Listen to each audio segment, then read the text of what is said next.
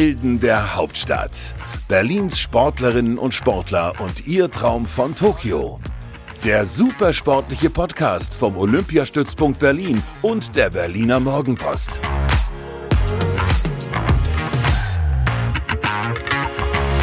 Hallo zu einer neuen Folge Helden der Hauptstadt. Mit mir, wie immer, Inga Bödeling. Und eigentlich wollte ich heute mit dem Fahrrad zur Podcastaufnahme fahren, um mich schon mal auf meinen heutigen Gast so ein bisschen einzustimmen. Das habe ich mir dann anders überlegt, ähm, hier ins Mikrofon zu schnauben, davon hätte ja irgendwie niemand was. Und außerdem ist mein heutiger Held der Hauptstadt sowieso viel besser geeignet, um übers Fahrradfahren zu sprechen, zumindest im weitesten Sinne. Theo Reinhardt ist hier. Hallo Theo. Ja, hi. Und ich bin auch mit dem Auto gekommen. Ach, oh, das ist natürlich, das ist natürlich dramatisch jetzt. Ähm, wir haben jetzt schon einen kleinen Hinweis darauf gegeben, was du eigentlich machst. Ähm, aber natürlich sollst auch du dich so wie alle anderen Sportler einmal vorstellen. Deshalb starten wir direkt mit Theo Reinhardt in 60 Sekunden. Alter. 30 Jahre. Sportart? Radsport, Bahn. Olympiateilnahmen? Eine, hoffentlich dann jetzt bald die zweite. Glücksbringer? Ist eine kleine Fotobox von meiner Familie, die sie mir gemacht haben. Was darf in deiner Sporttasche nicht fehlen? Auf alle Fälle Kopfhörer auch. Welchen Sport würdest du machen, wenn du kein Bahnradfahrer wärst? Ähm,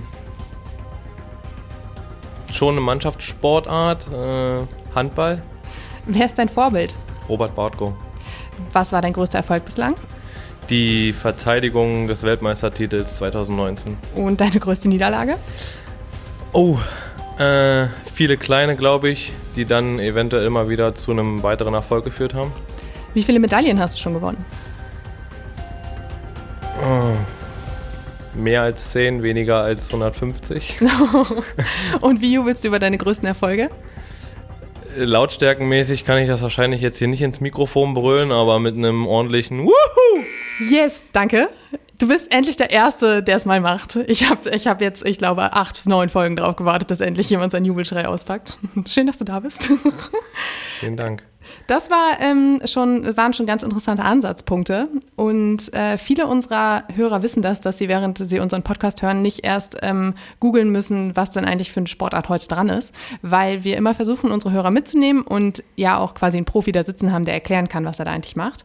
Und ich finde es beim Bahnradfahren einfach super spannend, weil ähm, gefühlt gibt es da so viele Special Ausdrücke, ähm, die man irgendwie nicht so ganz einordnen kann. Deshalb ähm, lass uns doch einfach direkt mal damit anfangen, unsere Hörer so ein bisschen mitzunehmen und zu erklären, du, du fährst ja nicht irgendwie auf der Straße Rad, sondern du fährst ja im Kreis.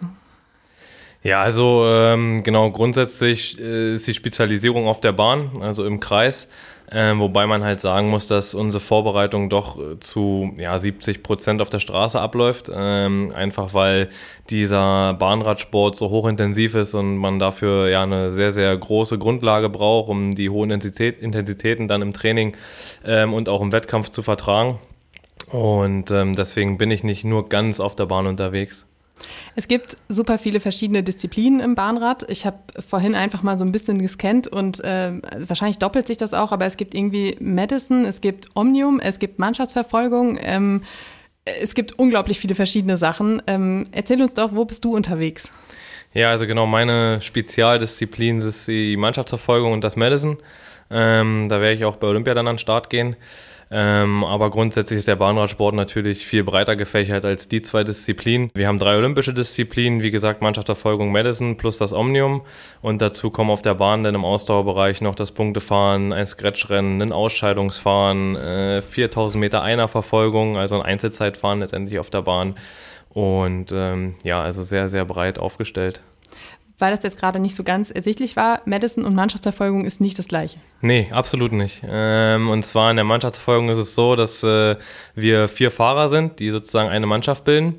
Und wir versuchen dann äh, zu viert äh, die schnellstmöglichste Zeit zu erreichen auf vier Kilometer.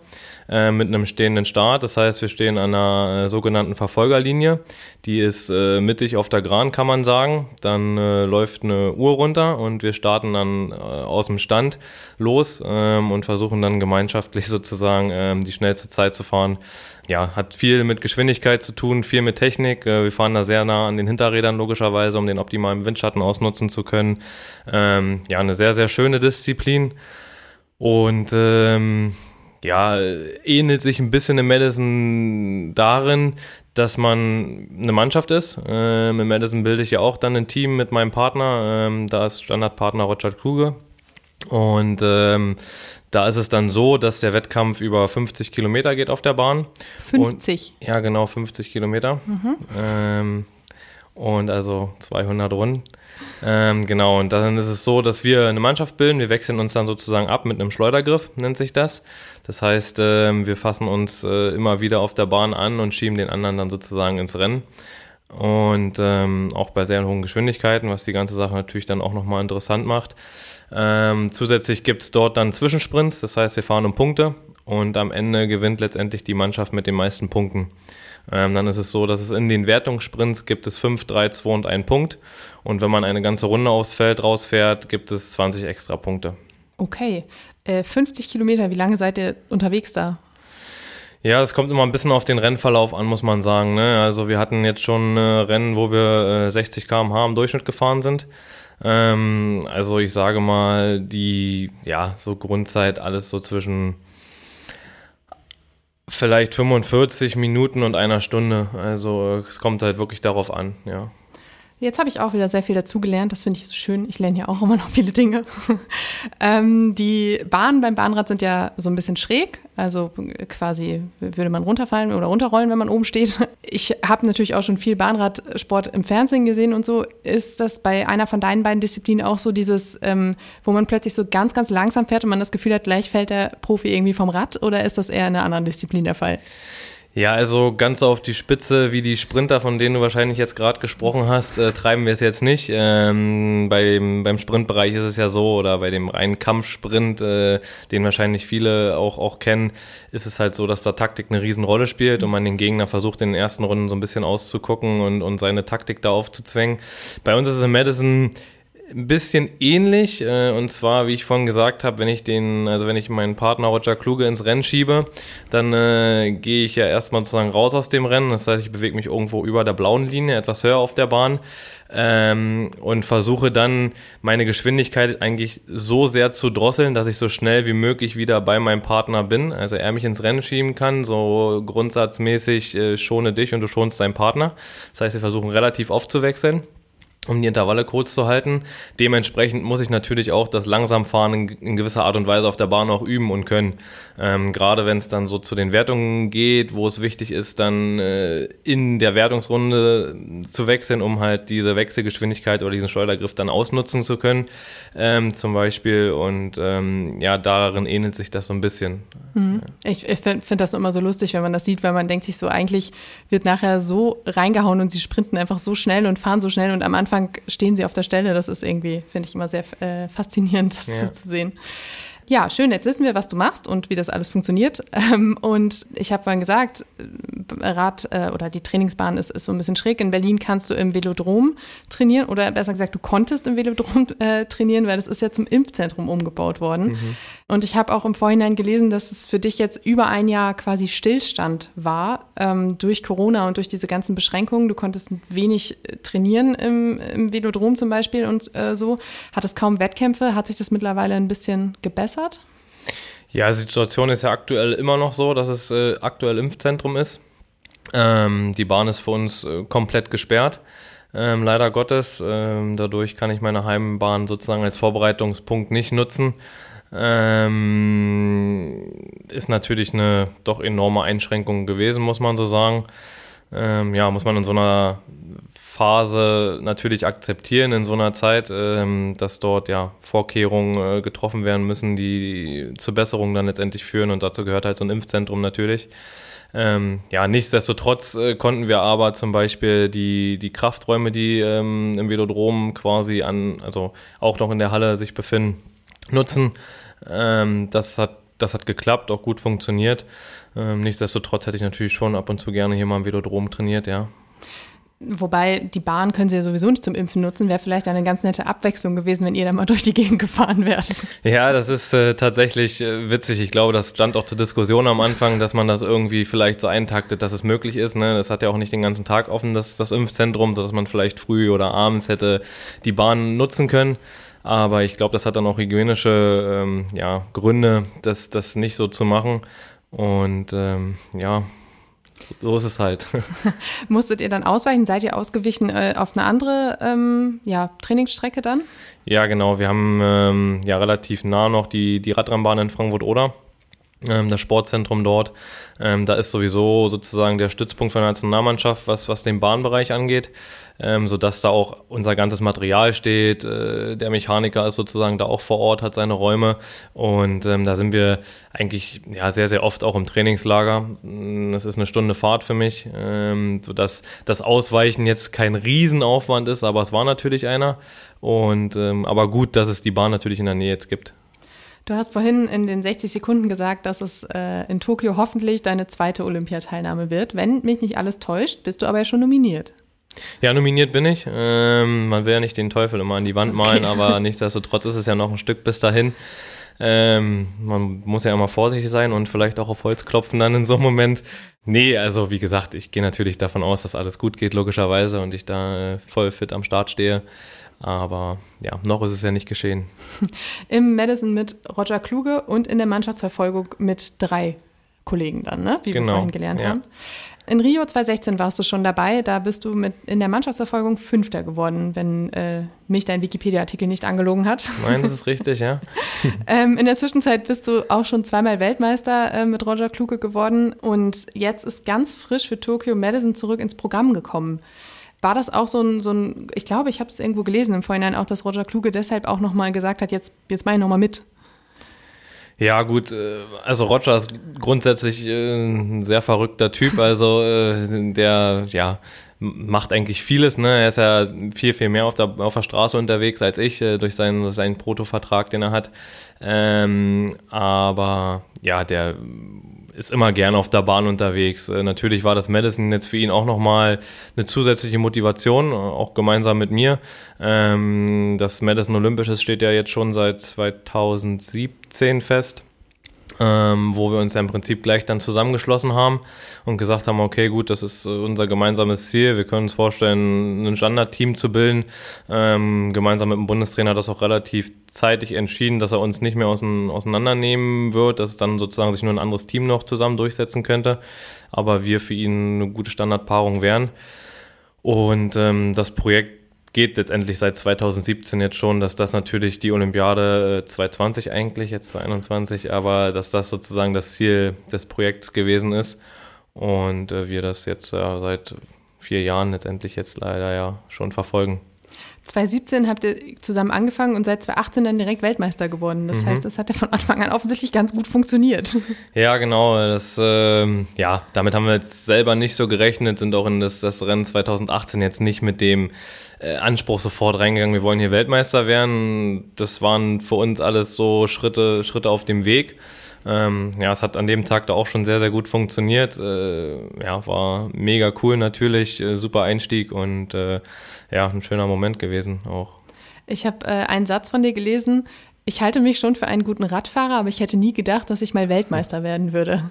Mhm. Das äh, fand ich irgendwie auch ganz, ganz schön, weil es gibt einfach unglaublich viele Sportler, die ähm, ihre Leistungssportkarriere anfangen und halt wirklich so ein Ziel vor Augen haben. Ja. War das bei dir nicht so? Ja, natürlich ist man, ist man ehrgeizig und äh, man setzt sich auch in gewissermaßen Ziele. Ähm, ich, ja, ich bin immer so ein bisschen Realist, ne? Und äh, vielleicht auch nicht ganz so selbstbewusst, was das angeht, wie, wie vielleicht andere Sportler, so dass ich jetzt äh, ja mich immer so ein bisschen realistisch eingeschätzt habe und gesagt habe, okay, es gibt halt viele verdammt krasse, gute Sportler auf der Welt, ne? Und dann zu sagen, ich will mal Weltmeister werden, ist halt so, ja, ist halt schwierig. Und ähm, ja, wie gesagt, ich war mit, bin mit Sicherheit auch irgendwo talentiert und auch, auch gut. Aber ähm, ja, für mich war immer so, dass es irgendwie immer auch bessere gegeben hat. Äh, ja, was mich dazu auf alle Fälle bringt, immer viel zu arbeiten, äh, immer, glaube ich, fleißig zu sein. Und ähm, ja, dass das mal so ein, so ein Weg einschlägt, habe ich tatsächlich eigentlich nicht für möglich gehalten, muss ich ganz ehrlich sagen, ja. Du bist ja sogar nicht nur einmal, sondern wie äh, vorhin schon gesagt, schon zweimal Weltmeister geworden. Ja. Ähm, hättest du denn irgendwann oder gab es irgendwann in deiner Karriere einen Moment, an dem du gedacht hast, boah, ich will aber unbedingt mal zu Olympia?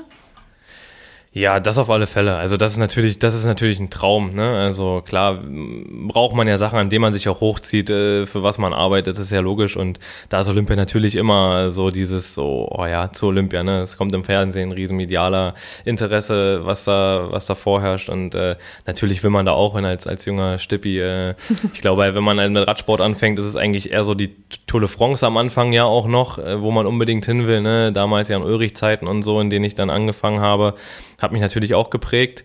Aber ähm, man muss dann halt irgendwann natürlich auch gucken, wo ist man eigentlich gut. Und bei mir war es eben die Bahn und da ist so Olympia dann auch das Größte, was man natürlich dann erreichen kann für einen Bahnradsportler, wie in vielen anderen Sportarten. Und deswegen, klar, zu Olympia wollte ich immer, logisch. Der. Traum ist für dich dann 2016, wie ich vorhin auch schon gesagt habe, in Erinnerung gegangen, äh, in, in, Erinnerung, in Erfüllung gegangen. Äh, aber Stichwort Erinnerung, erinnerst du dich noch äh, gut daran oder hast du noch so bestimmte Momente irgendwie wie im Kopf, die du gar nicht vergisst oder die dich vielleicht auch irgendwie geprägt haben? Ja, also äh, nach Rio hatte ich eine relativ holprige Vorbereitung oder ja, so auch äh, relativ holprige Qualifikation. Ich hatte ähm, lange Zeit Knieprobleme vor Rio ähm, hatte deswegen einige Trainingsausfälle zu verkraften, habe mich aber irgendwie dann doch immer wieder so ein bisschen ja schon fit bekommen, sodass ich dann am Ende in, in die Mannschaft geschafft habe für Rio. Und ich glaube, das ist so ein bisschen die ja, die größte Erinnerung, die ich habe, dass es halt äh, sehr holprig war und auch so sehr, sehr schwer. Ich viel kämpfen musste, auch im Training, ähm, ein Leistungsniveau zu erreichen, was es mir erlaubt, in die Mannschaft zu kommen. Ähm, deswegen ist, ist das, glaube ich, meine größte Erinnerung, ja, daran so ein bisschen. Ähm, viele Sportler erzählen ja auch irgendwie, wenn sie das erste Mal bei den Olympischen Spielen waren, irgendwie man erlebt einfach so viel, äh, weil man einfach auch so viele Leute sieht, die man eigentlich nur aus dem Fernsehen kannte und mhm. plötzlich ist man irgendwie mittendrin und das ist so schwierig, das zu realisieren. Das kann ich mir auch irgendwie vorstellen, dass das einfach mega viel ist, was da auf einen einrieselt. Ja, das kommt natürlich dann so vor Ort, ne? Also dieses, dieses riesen Sportfest, wie man ja auch sagt, mit ganz vielen super Sportlern, ne? so was ich vorhin gesagt habe, äh, gute Leute und äh, natürlich, die man dann aus dem Fernsehen auch kennt oder so nur, ähm, die man dann auf einmal live sieht oder die sogar beim Essen in einer Riesenmensa neben einem sitzen, so wo man sagt, ey, guck mal, da sitzt Usain Bolt oder äh, fällt mir jetzt spontan ein, ne? Ähm, oder auch Fabian Hambüchen zum Beispiel, der auf einmal beim Frühstück dann nach seinem Olympiatitel neben uns gesessen hat, so äh, ist cool, ne? Mega. Ähm, aber das sind so Momente, die kommen eigentlich erst so vor Ort dann. Und ähm, ja. Tokio ist natürlich jetzt es werden andere Spiele, das wissen wir alle, ähm, aber es ist ja trotzdem nicht, neben, äh, nicht um die Ecke und deshalb braucht es wahrscheinlich unglaublich viel Organisationsaufwand, äh, vor allem bei euch. Also ich meine, so eine Sprinterin, die packt ihre Spikes in den Koffer und fährt dahin oder eine Schwimmerin ihren Badeanzug, aber du hast halt ein Rad dabei. Ja, nicht nur eins. nicht nur eins, siehst du. ähm, wird das alles mit Speditionen dahin gebracht oder wie funktioniert das bei euch? Ja, genau. Ich habe jetzt äh, schon, schon gehört, dass die, die erste Box, Kiste, Container, wie auch immer, schon unterwegs ist nach Tokio. Äh, es wird, glaube ich, verschifft äh, mit, mit Schenker oder so, also mit einer Spedition. Ähm, tatsächlich ist bei uns wirklich einiges Material, was da äh, zusammenkommt. Also bei mir sind es vier Räder plus noch so ein Ersatzrahmen ähm, plus das Straßenrad dann noch, äh, was wir ja auch mitnehmen müssen. Und dann kommt halt noch ganz viel so Equipment dazu, äh, Rollen, auf denen wir uns warm fahren, Kühlwesten natürlich für Tokio, also ein, mhm. so ein Drumherum, ne, was alles noch dann dahin muss. Und ähm, ja, das ist ein riesen logistischer Aufwand auf alle Fälle der da gestemmt werden muss vom Verband, vom DOSB. Ähm, eigentlich ganz, ganz interessant, äh, da sich vielleicht auch mal, mal reinzuhören, ja, wie das überhaupt abläuft. Ähm, schläfst du denn jetzt noch ruhig bis Tokio oder hast du Angst, dass die unterwegs verloren gehen, die Räder? Naja, also unsere, unsere Räder an sich, die sind ja jetzt noch in, in Frankfurt-Oder, weil wir da auch die letzte Vorbereitung vornehmen. Also die Räder, die fliegen eigentlich mit uns persönlich hm. sozusagen als Gepäck ähm, erst dahin dass ich ja sozusagen jetzt noch ruhig schlafen kann auf alle Fälle.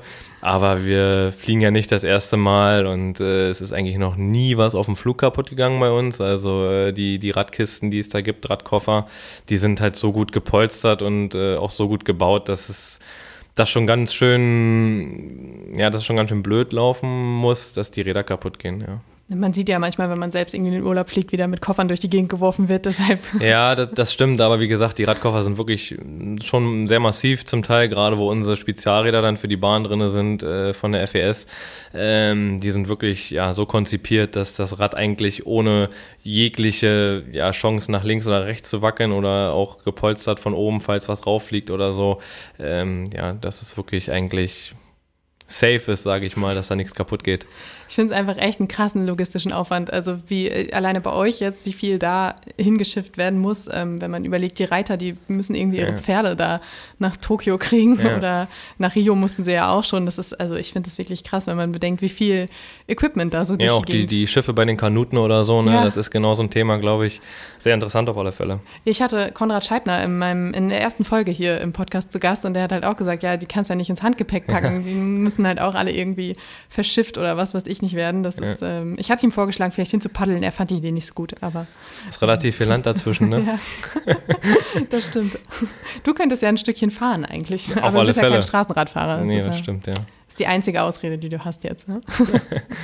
Äh, du hast vorhin die Tour de France angesprochen, äh, die ja jetzt auch bald unterwegs ist. Und da, ich finde einfach den Unterschied sehr, ja, präsent irgendwie. Also die Tour de France-Fahrer sind alle sehr, sehr schmal, sehr sehnig. Und bei euch Bahnradfahrern sieht man immer nur Oberschenkel. das ist schon ein krasser Unterschied, oder?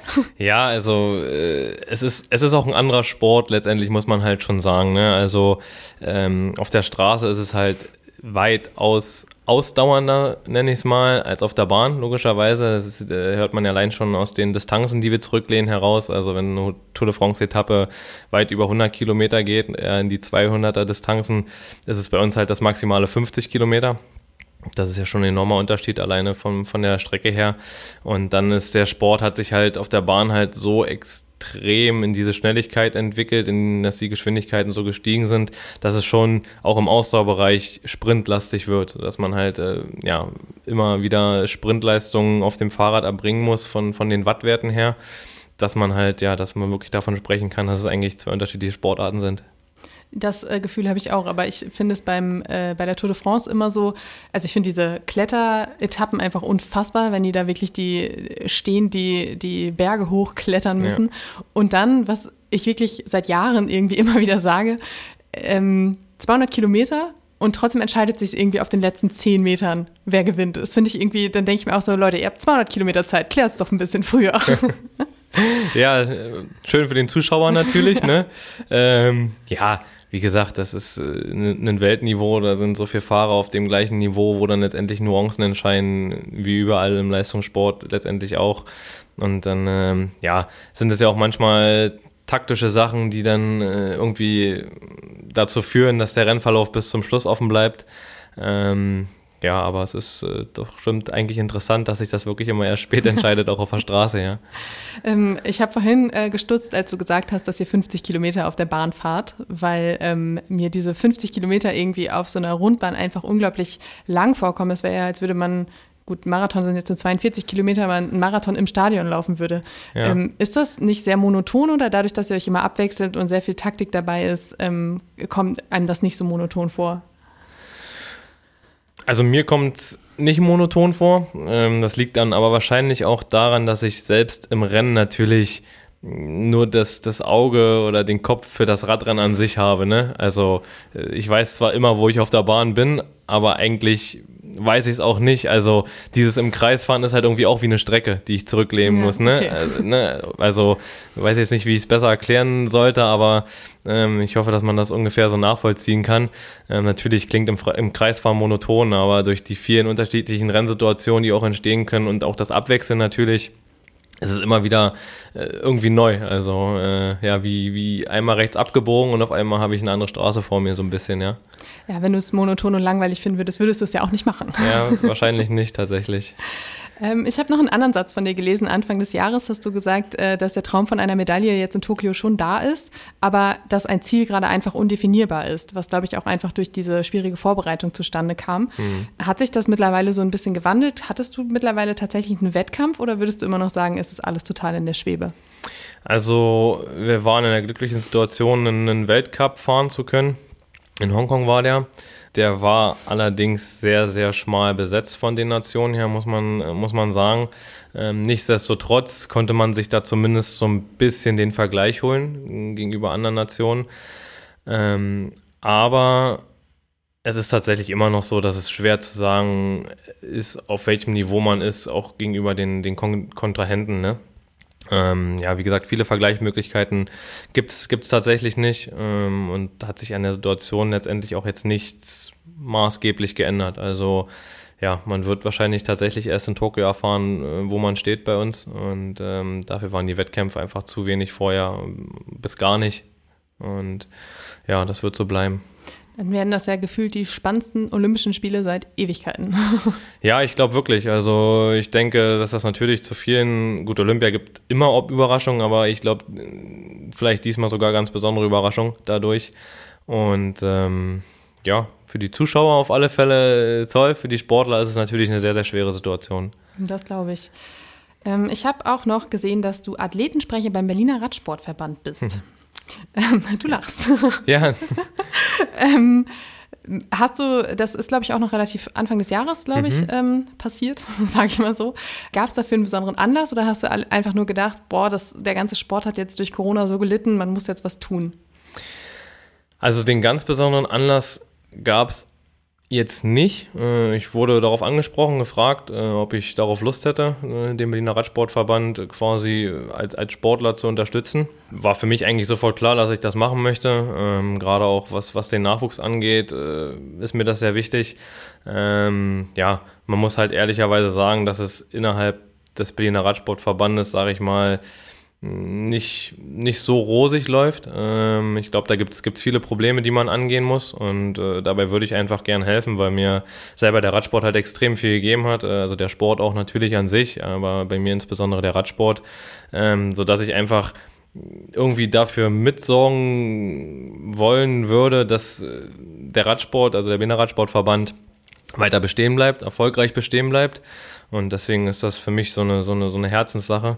Ähm, allerdings, ja, wie gesagt, es ist, es ist halt nicht so einfach, da Wege zu finden, wo man jetzt unbedingt helfen kann. Das ist ein bisschen schade, mhm. ähm, so aktuell. Und ähm, ja, schwere, also nicht so ein leichtes Thema auf alle Fälle. Ähm, aber grundsätzlich, äh, ja, ist das was, was ich sehr, sehr gerne mache, da irgendwie ähm, ja, perspektivisch zu helfen oder irgendwas zu bewegen vielleicht, ja. Ist der fehlende Nachwuchs auch ein, ein Problem, was, was angegangen werden muss? Ja, auf, all, auf alle Fälle. Ich meine, äh, der Sport lebt immer von Nachwuchs. Ne? Das ist so ein schnelllebiges Geschäft und äh, entwickelt sich stetig weiter, wie, wie die Welt allgemein natürlich. Ne? Es, es, es gibt keinen Stillstand und äh, ja, damit der Sport weiter bestehen bleibt, ist halt der Nachwuchs extrem wichtig, genauso wie auch äh, Trainer äh, und das drumherum halt. Und ähm, das ist, glaube ich, schon ein akutes Thema, also gerade auch im Radsport. Und ähm, nicht nur der Sportler an sich, auch der Trainernachwuchs, äh, der da, sage ich mal, ganz schön leidet. Und ähm, ja, da muss man auf alle Fälle in die Richtung sehr, sehr viel arbeiten. Ich habe von vielen äh, Sportlern auch schon oft gehört, dass dieser Übergang vom ja, vom Nachwuchssein, vom, vom Jugendsport irgendwie in den Leistungsbereich auch einfach unglaublich schwer ist und dass da auch einfach so, so ja, Mentoren fehlen oder sowas. Ist das so eine Lücke, die du dann vielleicht auch füllen möchtest mit deinem Einsatz? Ja, also ich, also ich in meiner jugendlichen Ausbildung im Radsport habe immer sehr viel äh, profitiert von älteren Sportlern, muss ich sagen. Habe das auch immer gerne angenommen und ähm, viele Sachen haben mich geprägt und ähm, viele Sachen habe ich da gelernt oder lernen können, ähm, so dass das für mich natürlich ein extrem wichtiger Punkt ist. Aber ich glaube, der wichtigste Punkt ist, glaube ich, äh, auch, dass man im Sport äh, wieder viel mehr Perspektiven bieten muss, damit sich gerade in dieser, in diesem Scheideweg, Studium, Schule oder wirklich Leistungssport äh, an sich, ähm, ja, die, die Jugendlichen es leichter haben, sich zu entscheiden. Ne? Also äh, aus meiner Sicht ist es oft so, dass auch viele Eltern zu Hause natürlich dann sagen, äh, Mädchen oder Junge, entscheide dich doch äh, lieber für, für ja, die, die schulische Ausbildung, für das Studium. Ähm, Im Sport gibt es für uns keine Perspektive aus Elternsicht sozusagen. Mhm. Und ich glaube, das ist auch ja, vielleicht ein, ein größeres Problem, dass auch viele Eltern heutzutage gar nicht mehr so richtig darüber aufgeklärt sind, vielleicht, was der Sport für eine Perspektive gibt, was es auch für Möglichkeiten gibt, über den Sport äh, sein Studium weiter zu fördern, mhm. seine Schule weiter zu fördern oder sogar in Institutionen, Bundeswehr, Polizei, Feuerwehr und sowas unterzukommen. Ich glaube, das ist auch ein ganz wichtiger Punkt, den man eventuell ja, viel, viel mehr nach außen tragen muss, äh, an die Schulen gehen muss, frühzeitig da Aufklärung betreiben muss, äh, um, glaube ich, da einfach ja wieder mehr den Sport äh, ja in den Vordergrund zu rücken, gesellschaftlich gesehen auch. Ja das ist ja, glaube ich, auch nicht nur ein Problem, was jetzt irgendwie äh, schon, also oder was jetzt eigentlich noch verstärkt wurde durch Corona, weil in der Corona-Krise fand der Sport irgendwie, also zumindest Leistungssport durfte irgendwann wieder stattfinden, aber alles, was äh, in niedrigen Stufen unterwegs war, durfte ja überhaupt nicht mehr stattfinden. Kein Training, keine kein Vereinssport und nichts. Das kann ja auch einfach echt weitreichende Folgen haben. Ja, also das ist auch ganz klar so, dass natürlich gerade der Nachwuchssport in der Corona-Zeit noch viel mehr gelitten hat als unser Profisport, nenne ich ihn mal oben. Ne? Also für uns wurden ja Möglichkeiten und Wege geschaffen, unseren Sport zumindest äh, trainingstechnisch an den Trainingsstätten weiter auszuüben. Ähm, Im Nachwuchsbereich wurde ja konsequent gesagt, okay, gut, äh, kein Nachwuchstraining.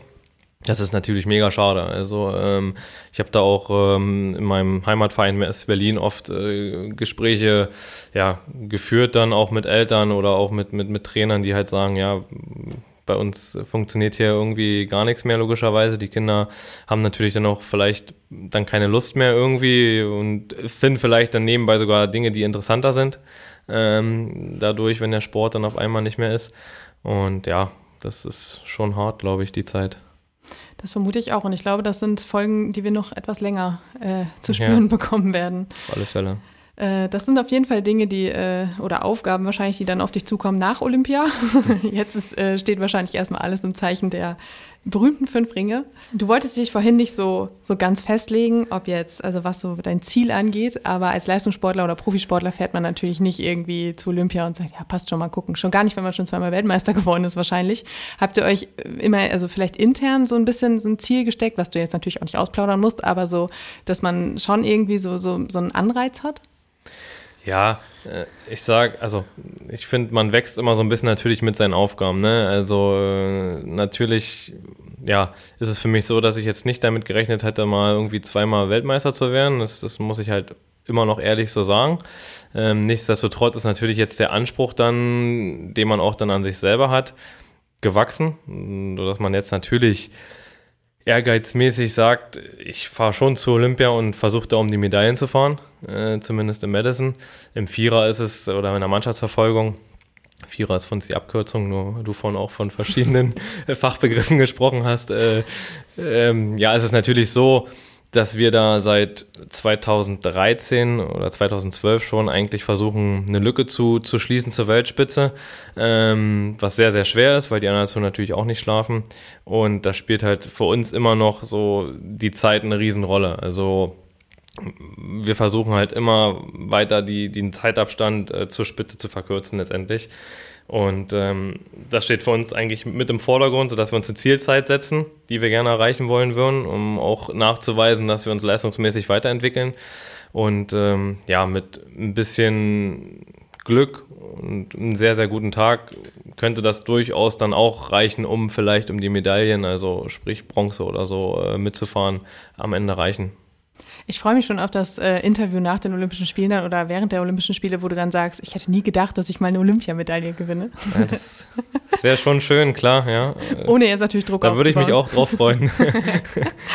Ja, äh, Theo, schön, dass du da warst. Es war super spannend. Äh, ich habe sehr viel gelernt über Bahnrad. Ich hoffe, dass unsere Zuhörer auch viel gelernt haben und es so interessant fanden wie ich. Ähm, wir drücken dir natürlich wie allen anderen unseren Helden, die wir hier zu Besuch hatten, auch ganz fest die Daumen, dass es äh, erstmal alles gut geht bis Tokio und dass dann auch Tokio alles so läuft, wie du dir das vorstellst. Äh, danke, dass du da warst. Ja, vielen Dank. Hoffe, dass ich so ein bisschen Einblick geben konnte. Auf jeden Fall. Und ja, ihr da draußen, wenn es euch auch wieder gefallen hat, wie ihr wisst, wir haben schon ganz viele andere Folgen mit ganz vielen anderen Sportarten online. Schaut gerne rein, hört gerne rein. Und ansonsten, ja, sage ich bis nächste Woche und vielen Dank fürs Zuhören.